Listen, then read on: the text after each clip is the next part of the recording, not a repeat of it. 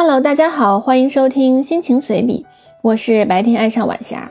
生活没有那么精彩，让我们享受现在吧。今天是二零二三年七月十一日，今天想聊聊复杂观。当今世界是复杂的、混沌的，社会、工作、生活等与人息息相关的方方面面亦是复杂的。复杂也许是这个世界的本质。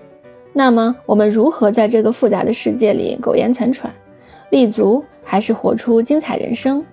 予以为，至少应该了解它吧。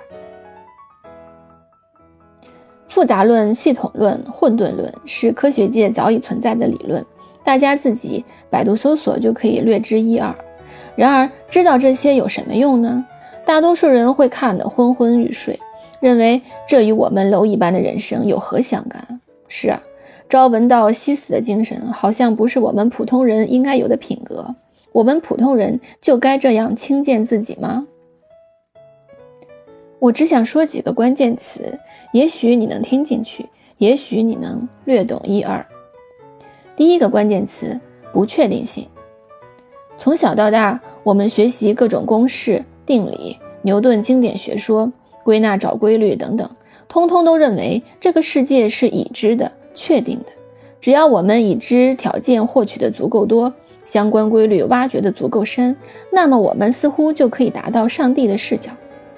而量子理论的诞生，颠覆了我们对于宏观世界的认知，尤其是薛定谔的猫这类思想实验、三体问题、量子纠缠等这些概念逐渐普及，使得唯一解、最优解成为过去式，概率、随机等成为不得不接受的现实现状。原来微观世界是如此的陌生，我们知之太少。而现实世界，国家之间、生态环境、经济政策等各类复杂问题交织在一起。中国在高速发展之中，前几十年的经验在现在或者未来可能毫无用处。科技解决了许多问题，又带来了更多的问题。我们总是期待新的技术、新的科技发展能够解决现有的无法解决的问题，这也许是一个。思想死结。那么，作为普通人，我们要明白，不确定性是世界的常态，是人生的常态。要用变化的心态、思想、意识来面对我们周围的一切，以及未来可能遇到的一切。思维决定行动，把不确定性纳入到你的思维之中。第二个关键词：自组织和涌现。组织这个词可以是微观，也可以是宏观，可以是小到细胞，大到企事业单位、社会组织、国家、区域等。加一个自动的字，表明组织具有自动的功能，是有机的概念，它是生动的，可以演化的，运动的。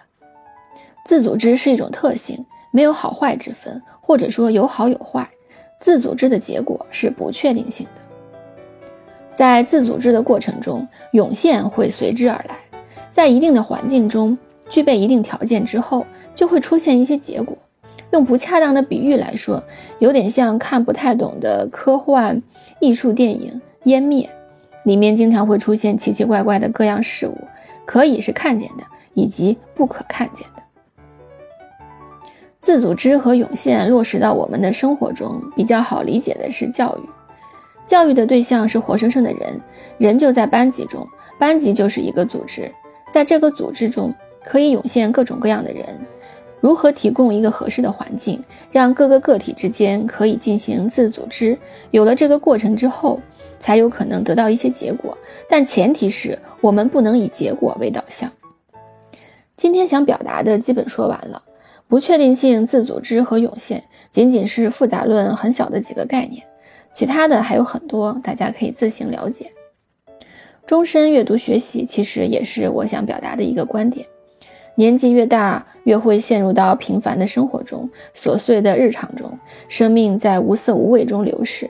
如果我们可以了解一些超出日常、需要努力思考才能理解的问题，在这个过程中体会到了思维的乐趣，那么你渐渐就会爱上这种感觉了。好了，我们下期再见吧，拜。